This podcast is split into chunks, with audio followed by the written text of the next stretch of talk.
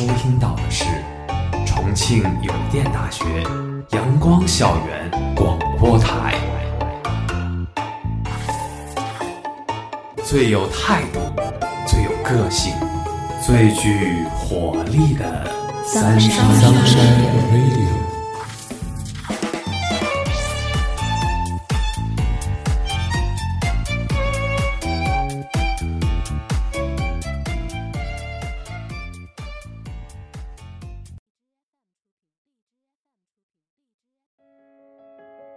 各位亲爱的听众朋友们，大家下午好，欢迎收听今天的阳光校园广播台，我是主播北风，我是主播立冬。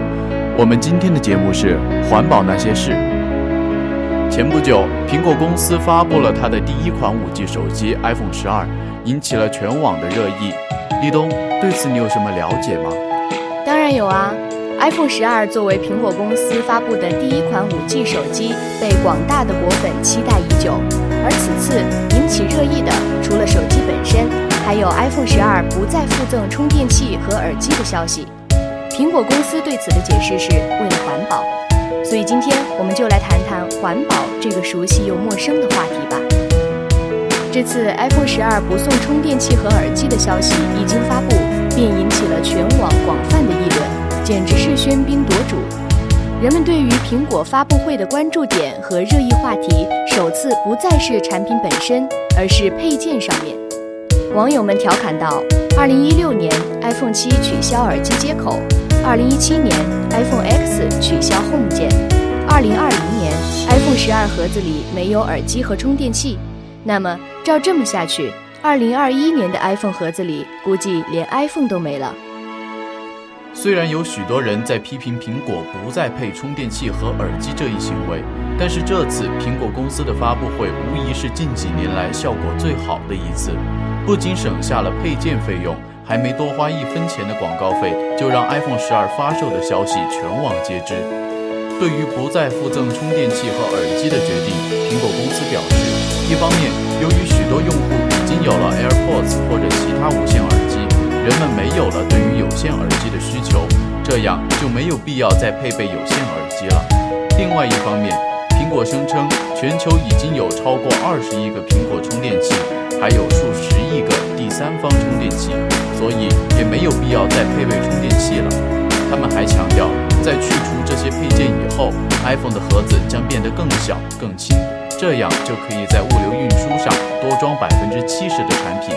进而每年可以减少两百公顷的碳排放，这相当于每年道路上减少了四十五万辆汽车。一些没了解 iPhone 十二的人，乍一听可能还会觉得苹果公司是世界上最良心的企业，他们为了全世界环保事业的发展，不惜带头冲锋，得罪用户。然而，稍作了解过后就可以知道的是。在 iPhone 十二之前，苹果的数据线都是 USB-A 接口，但这次 iPhone 十二却换成了 USB-C 接口，这就导致用户手里的充电插头都用不上了，到头来还是得买插头。环保的是苹果，买单的却是果粉。每年的苹果发布会都是果粉们的狂欢节，许多人会立即购买最新款。一些其他手机品牌的死忠粉们也都会第一时间购买上最新款手机，一年换一部手机的人并不在少数。二战后，许多科学技术开始走向商业化的道路，家用电器开始大规模走向人们的家庭。近几十年来，随着科技的不断进步，家用电器的更新换代是日益加快。以前一个产品的更新换代可能需要几十年的时间，而现在一款手机用上个两三年就被新款淘汰了。如今不仅仅是手机，所有的电子产品换代速度都在加快，全球淘汰的电器设备、消费电子产品越来越多，形成了大量的电子垃圾。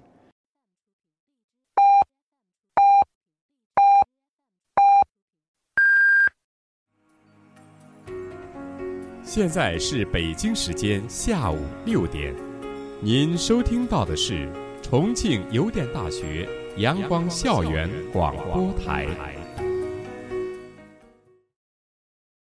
电子垃圾对于环境和人体的危害是巨大的。由于电子器件复杂的构造，因此包含的废物种类是非常多的，成分多为各种贵重金属和难降解的塑料，且还有不少电器都含有对人体有害的化学物质，如汞、砷、铬，都是电脑元件不可或缺的元素。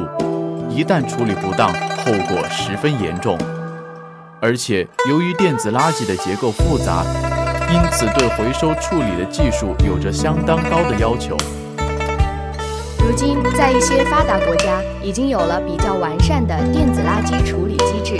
例如，在日本，报废的家电需运到指定的回收地点，在指定的回收场所进行特殊处理。如果随意丢弃不用的电器，会被判刑或是罚款。而对于废弃的手机，他们也有专门的回收方式。在日本，许多手机直营店会有手机回收的业务，一些店铺对于手机回收还有小的奖励制度，比如可以得到洗衣粉、保鲜膜等赠品。电子垃圾在我国的处理情况不容乐观，中国是最大的电子垃圾输入国，其中进口的垃圾主要流向广东省汕头和清远等地。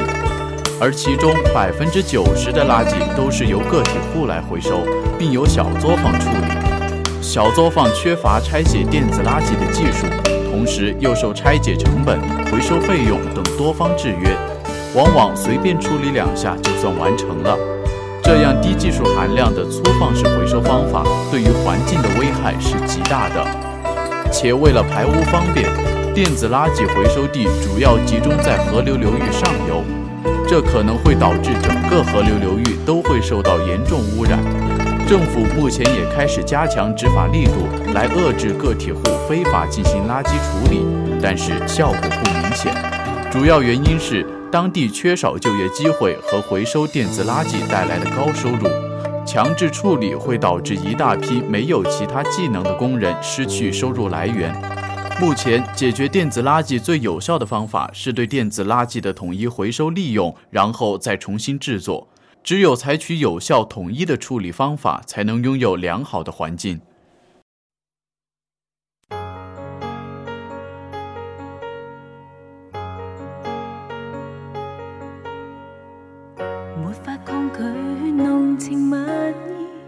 始终思念你，堆积起。每分的爱思，啊情像细雨，没法支持，好想给你知，柔情常在心中想放肆，愿对你说声浓情莫变，此心可奉献，堆积起每。分的爱思，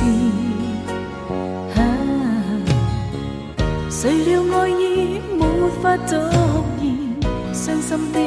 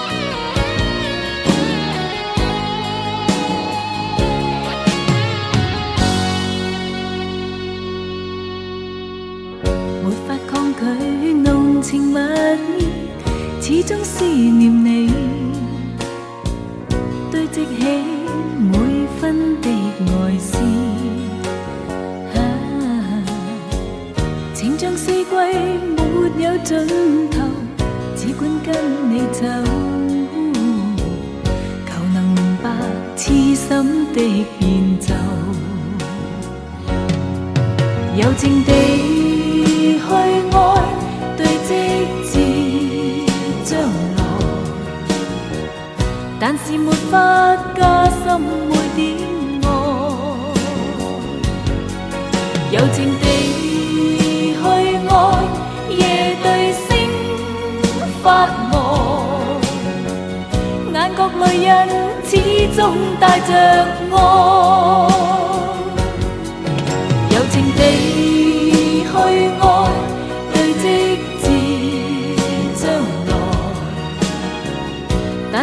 不加深每点爱，柔情地去爱，夜对星发呆，眼角泪印始终带着爱。眼角泪印始终带着爱。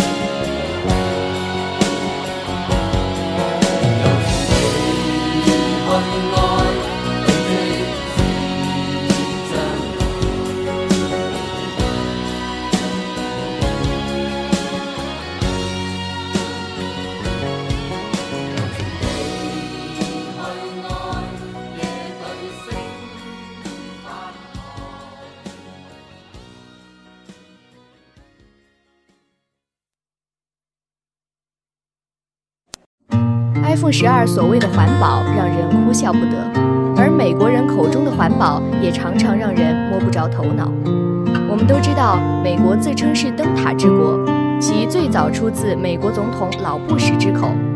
灯塔之国的意思是，美国作为民主的灯塔，应该照耀世界。许多美国人对此深信不疑，一部分的他们时刻有着拯救全世界于水深火热的理想。是喜欢发表一些演讲来感召一些人，而环保也是他们常常提及的一个主题。他们号召人们不要乱扔垃圾，要保护环境和野生动物，批评其他国家乱砍乱伐、破坏自然等等。但是他们好像很少从自己的日常生活和生活习惯上面去寻找一些更实际的问题。美国人日常生活所耗费的资源是巨量的，美国人口只占世界人口的百分之五，但他们却使用着全球三分之一的纸张、四分之一的石油、百分之二十三的煤炭，以及百分之二十七的铝和百分之十九的铜。我们都知道，欧美发达国家的标准户型都是带有庭院的，一片干净的绿油油的草坪是许多欧美人的庭院标配。然而，很多人不知道的是，就是这一寸寸的草坪，其实消耗着巨量的资源，还会破坏当地的水质。据保守估计，单美国一个国家的草坪面积就达到了约二亿亩，是美国最大的灌溉作物。为了让草地四季常绿，草坪需要不断的被浇灌，而草坪不像森林、灌木，草坪本身没有什么蓄水能力，因此，据统计。百分之五十以上的美国居民用水都被用来灌溉草坪，同时为了让草地看得舒心，没有杂草，美国人还时不时就会喷洒大剂量的除草剂。这些除草剂的残留会一路顺着地下水去污染当地的水源，造成鱼类数量减少。除此之外，单位面积的草坪的供氧量和森林相比，简直是少得可以忽略。花费如此之多的精力资源去种植大面积的草坪，老美可以说是相当不环保了。其实也有不少人意识到了草坪的浪费，但是号召力度有限。究其根本，还是因为许多美国人也不过是伪环保罢了，喊喊口号，偶尔去捡下垃圾，去说服自己内心还是可以的。但要真触及到让他们去改变自己浪费的生活方式的时候，就不行了。演讲人在义正言辞地发表完保护环境、节约资源的演讲后，开着他大排量的八缸美式大皮卡回到家中，大排量车不开是万万不可的，引擎声音又好听，动力又足。有些人可能会说，美国的资源消耗其实并不多，碳排放量也不过是中国的一半而已。然而，这样的逻辑显然是不对的。中国是世界上最大的出口国和发展中国家，作为世界工厂，碳排放主要以工业生产为主。这些碳排放是为了我国自己的发展和提高全人类生活水平的，是减少不了的。反观美国实体经济占比逐年下降，更多的是科技和金融产业。很大部分资源并不是用于工业上的生产，而是居民的日常生活使用上。中国的碳排放，发展中国家的碳排放和发达国家的碳排放是不一样的，不能等量齐观。说到环保，我们就不难想到此前活跃在大众视野面前的那位叫桑伯格的瑞典环保女孩。哎，北风，你还记得她吗？我当然记得。就是那个大喊着 “How dare you” 的瑞典少女，她曾经计划无排放横渡大西洋，结果不仅没有成功，反而是让人啼笑皆非。她有很多的标签：戏精、激进环保主义者、活动家、气候女孩，但是似乎哪个标签都无法单独描绘这个十六岁的女孩，尤其是她所诉求的是气候变化这一个如此复杂的议题。这背后也反映出北欧国家的人们对于环保的重要意识。很多人对于北欧的印象就是高福利、高收入国家，但是他们还有一个不得不提的标签，那就是极度推崇环保。北欧国家主要是芬兰、丹麦、挪威和瑞典这四个靠近北极圈的国家。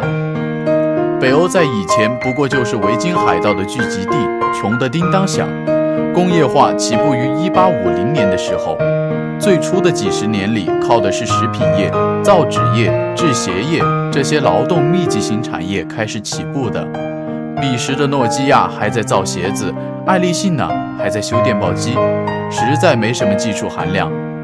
北欧人的逆袭发生在一战与二战之间，由于一直保持中立的态度，始终没有受到战争的侵扰。在几个欧洲传统老大哥打得两败俱伤的时候，专心致志地发展经济，不搞内乱，不打外仗，最终杀出了一条自己的血路，完成逆袭。经济发展好了，人民富足了，他们就开始琢磨着如何长久地发展下去。处于北极圈附近的他们，对于气候变化极其敏感，最终他们找到了答案，那就是资源循环利用，减少废气排放。每个去过北欧国家的人都会惊叹于他们城市的整洁和人们对于环保极其苛刻的态度。对于他们来讲，由于人们收入普遍很高，没有什么贫富差距，所以大牌奢侈品在当地并没有什么市场。开着兰博基尼在大街上轰街的行为，在美国可能很嘻哈，但要是放在挪威，你大概率会被人当成暴发户家精神失常的傻儿子。炫富和攀比这条路在北欧行不通，于是大家就开始比拼谁更穷。炫穷之风弥漫着北欧社会。在挪威，最时髦、最有生活品味的词汇，非环保与健康莫属。当地有一种流行运动 “plugging”，简而言之，就是拿着垃圾袋边爬山边捡垃圾。既养生又环保的特点，使得这项运动处于品味生态链的上游，颇受当地人推崇。现在，这种十分有意义的运动也遍布世界各地了。接着上一个话题，既然北欧人对于豪华车并不感冒，那么在北欧的大街上，什么车最高档，显得最有品位呢？毫无疑问，那就是单车。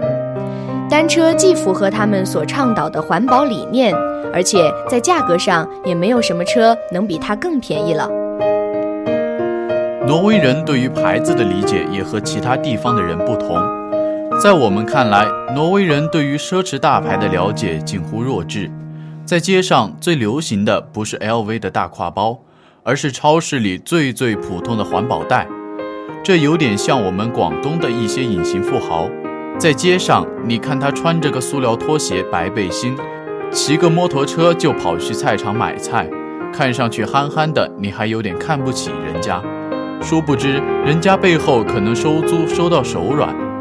挪威没有富丽堂皇的各式五星大酒店，对于当地人来讲，最最高档、最能体现自己有高雅品味的是入住一间深山里的小木屋。对他们来说，手机没有信号的地方就是最好的度假地点。挪威人对于使用汽车的人是鄙夷的。在挪威，开汽车不仅等于把环保落后分子大大的写在了自己的脸上，更是会有其他地方所没有的不便之处。在挪威的首都奥斯陆的市中心，停车费最高能达到近一百块人民币一小时，简直是惨绝人寰。虽然电动车和汽油车都是车，然而对于象征着绿色环保的电动车，政府是相当欢迎的。当地政府为电动车提供免费的车位，甚至连共享充电桩都是免费的，恨不得把汽油车一脚踢出自己的国家。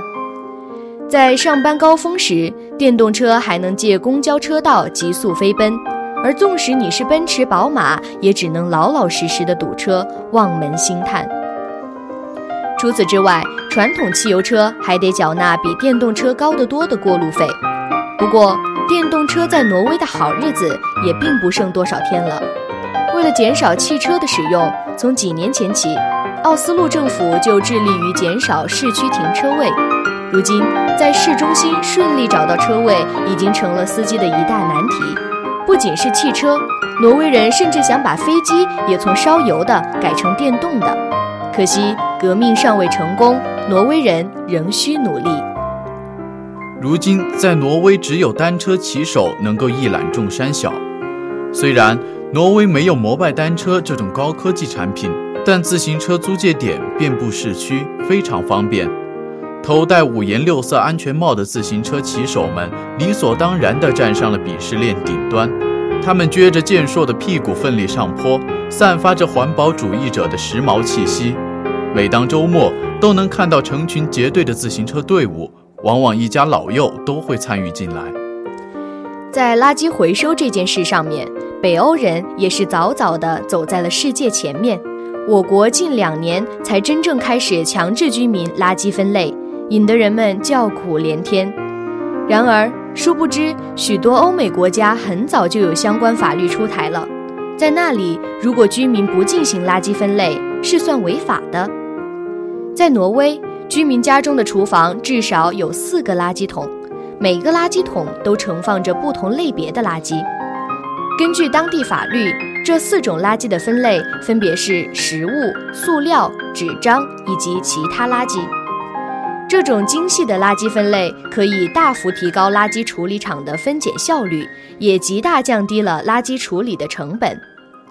至于灯泡、灯管和电池这种需要特殊处理的垃圾，挪威人民则需要到超市入口处找到专门回收废旧灯泡、灯管和电池的两个垃圾箱。有趣的是，为了减少一次性纸杯的使用，如果你去连锁便利店自带咖啡杯的话，一杯咖啡的价格仅为十二元人民币。但是如果你需要使用一次性纸杯盛咖啡，一杯相同咖啡的价格是二十九元人民币。这种深入人心的良好环保意识，使得挪威多年来都能摘得全球最宜居国家的桂冠。北欧人不仅是在思想理念和生活习惯上将环保贯彻到底，在技术上，他们也是走在世界的最前沿。瑞典全国每年垃圾产量为四百万吨，而仅有百分之一的垃圾填埋处理。也就是说，百分之九十九的垃圾都得到了回收利用，而在七十年代，其回收比例还不到百分之四十。回收率从百分之四十到百分之九十九，取得如此高的突破是如何做到的呢？瑞典除了规定居民有义务进行垃圾分类，生产者有义务回收自己的产品外，瑞典政府还竭力创造了一个尽可能友善于环保科技的环境，通过资金补助或优惠政策等一系列的方式，鼓励企业投入绿色科技，不断开发循环利用技术。回收技术发展到如今，瑞典回收后的矿泉水瓶已经可以实现一比一的还原了。也就是说，一个旧瓶子压缩分解后的原料可以用来制作一个新瓶子，不浪费其中的一点材料。这种不可思议的技术，在瑞典人的不断研究下，居然实现了。而瑞典、挪威等中北欧国家的垃圾焚烧技术，同样达到了出神入化的境界。如今，挪威的焚烧炉利用八百五十至九百五十度的高温，就可以使垃圾实现完全燃烧，废气排放接近零。曾有瑞典官员自豪地说：“瑞典的垃圾发电厂的废气要比厨房和野外烧烤带来的环境问题要小得多。”现在，在挪威，几乎人人都知道，四吨垃圾等于一吨燃油，四吨垃圾等于一吨燃油能源。在机器自动化的高效运转下，一家十二人的垃圾焚烧工厂每年的盈利额能高达五百五十万欧元。所以，千万别小看这垃圾处理的生意，实际上背后蕴藏着丰厚的利润。北欧国家发达的垃圾处理技术不仅完美地解决了国内的垃圾，而且还进口其他国家的垃圾。据报道。北欧年产垃圾总量约有1.5亿吨，而垃圾处理厂的总处理能力至少是7亿吨。北欧国家不仅承包了欧洲许多国家的垃圾，最近还开始转投美洲市场。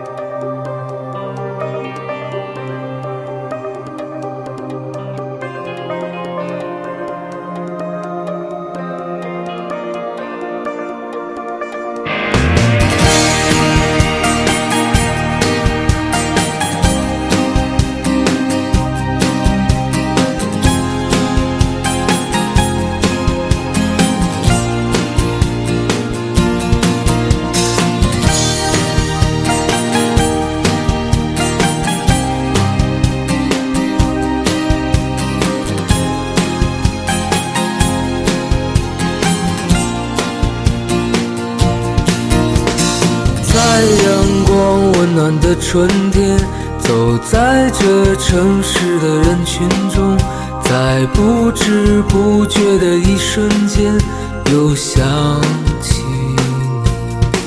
你是记忆中最美的春天，是我难以再回去的昨天。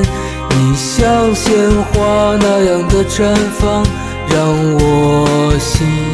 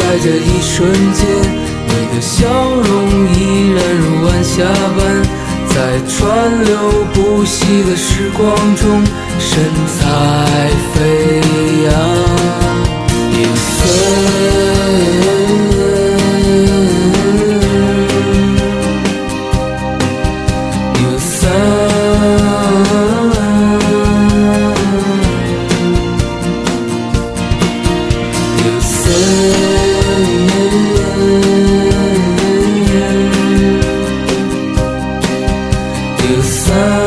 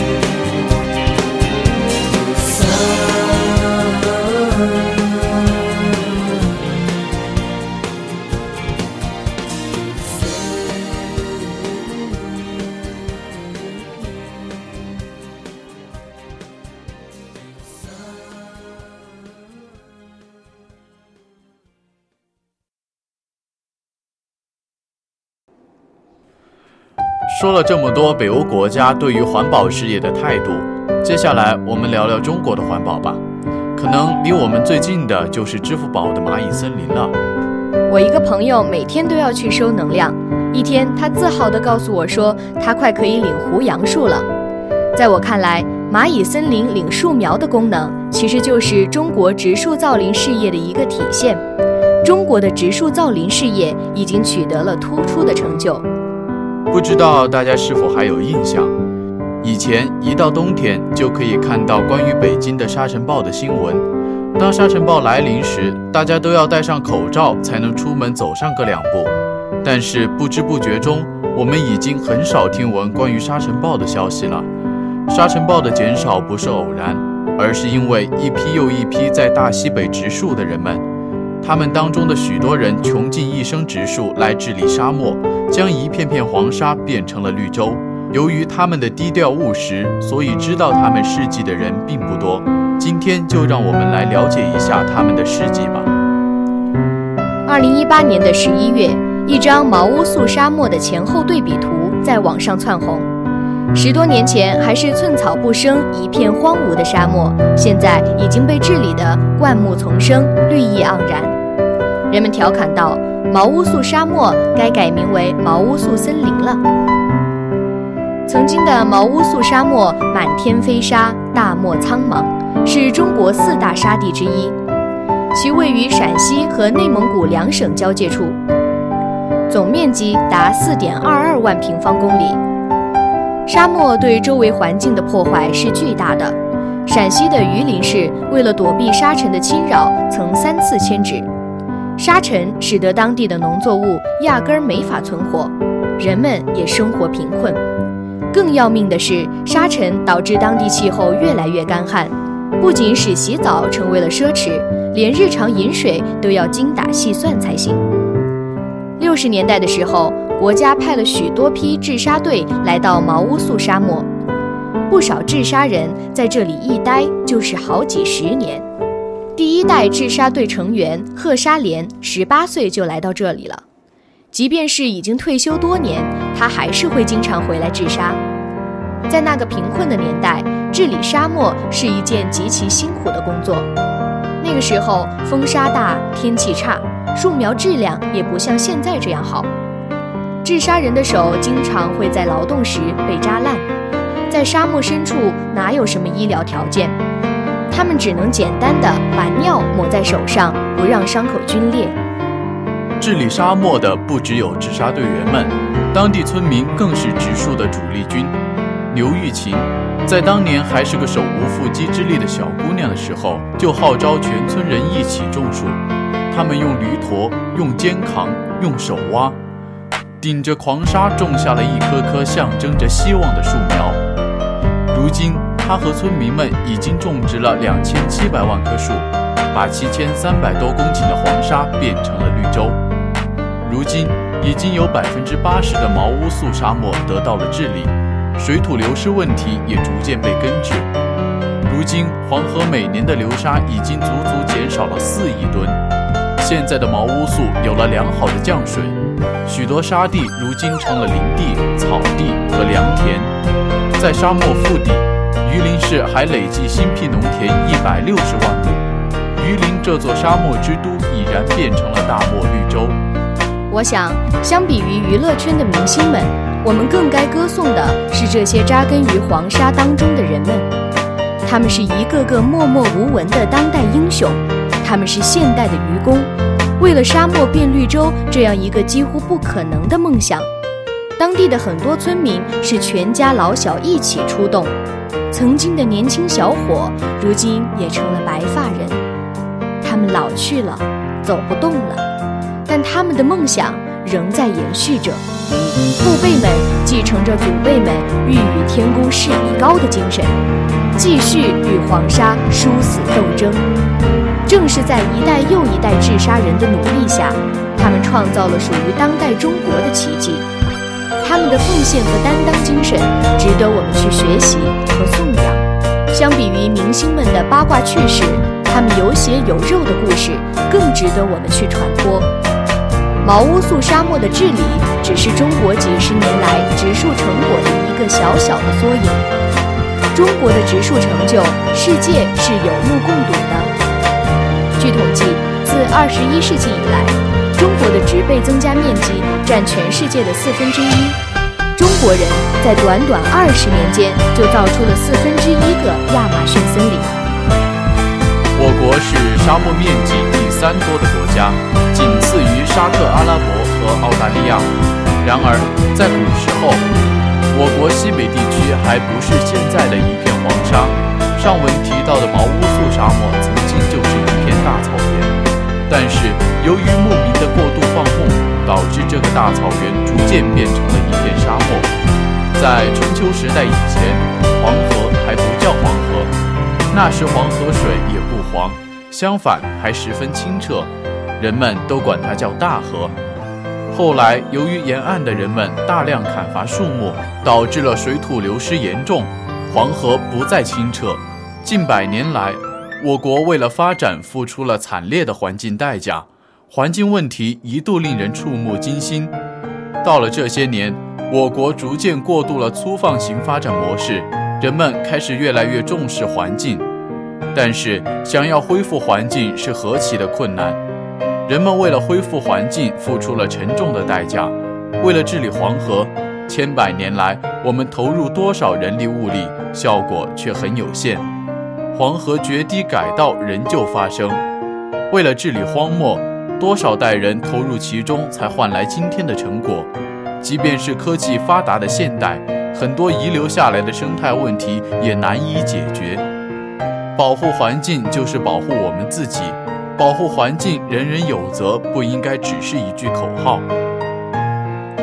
哎，北风，我想问你一个问题啊，你是什么垃圾？嗯。你这说的是去年那个上海垃圾分类的梗吧？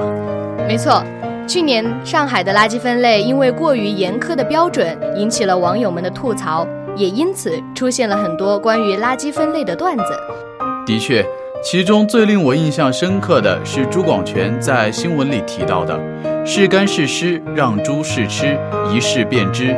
猪可以吃的是厨余垃圾。”猪吃了会死的是有害垃圾，连猪都不吃的是其他垃圾，而可回收垃圾就是能够卖了再去买猪的。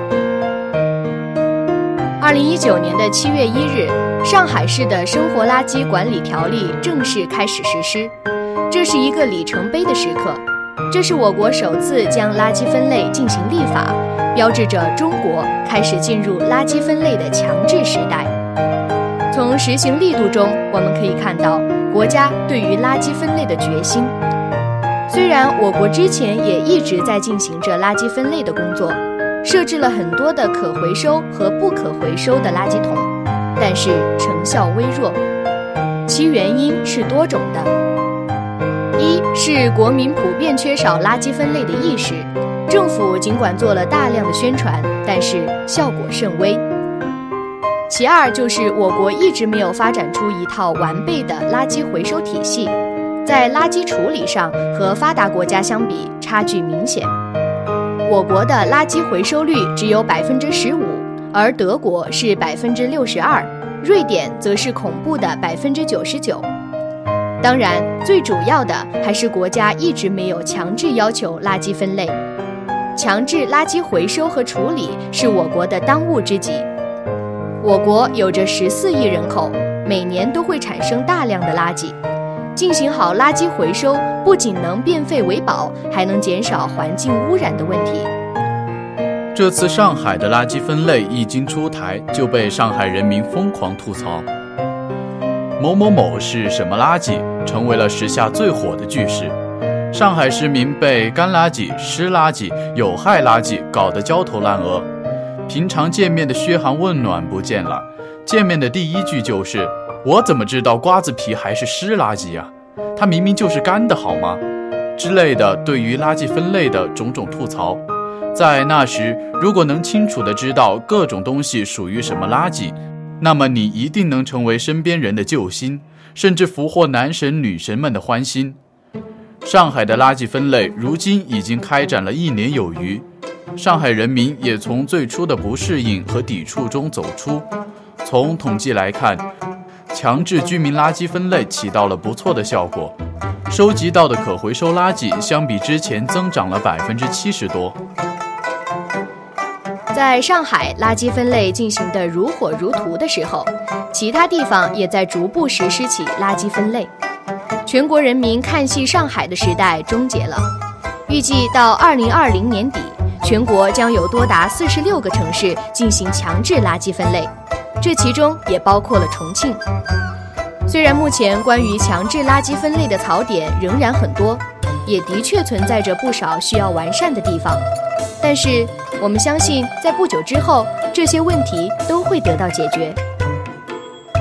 很多人都抵触垃圾分类，但是我们要明白，环保和垃圾分类这些事情不单单是国家的事情，它同样是民生问题，关乎着我们每一个人的生活质量。动动小手将垃圾进行分类，也不是什么麻烦事。保护环境，人人有责。垃圾分类本就不应该是被强制的，我们本就应该自觉地去完成。生活在同一片天空之下，我们都有义务去保护自己的家园。我国虽然在环境治理上取得了不小的成就，但是还存在着许多问题。在最初的工业化道路上，我们采取的是粗放式经济模式，为了发展，我们损耗了大量的生产要素，严重的破坏了生态环境。大量的生态环境问题威胁到了人们的健康，在这个背景之下，我国顺应地提出了要深化供给侧改革，要优化产业结构，提高产业质量，改变之前资源消耗型的发展模式。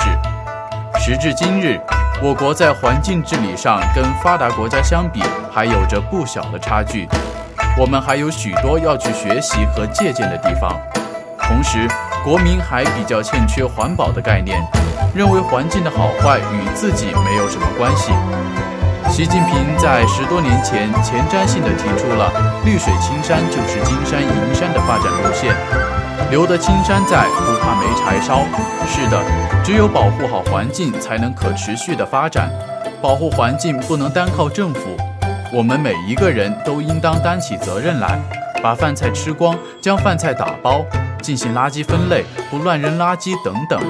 都是我们平常力所能及的事情，让我们从身边的点滴做起，一起去保护环境吧。今天的节目到这里就结束了，我是主播立冬，我是主播北风。如果你想收听我们的更多节目，欢迎在荔枝、网易云音乐搜索电台重庆邮电大学阳光校园广播台。如果你有好的意见或者建议。可以在新浪微博搜索“重庆邮电大学阳光校园广播台”，或者关注我们的官方微信公众号 “Sunshine Radio”。重庆邮电大学阳光校园广播台，更多精彩等你。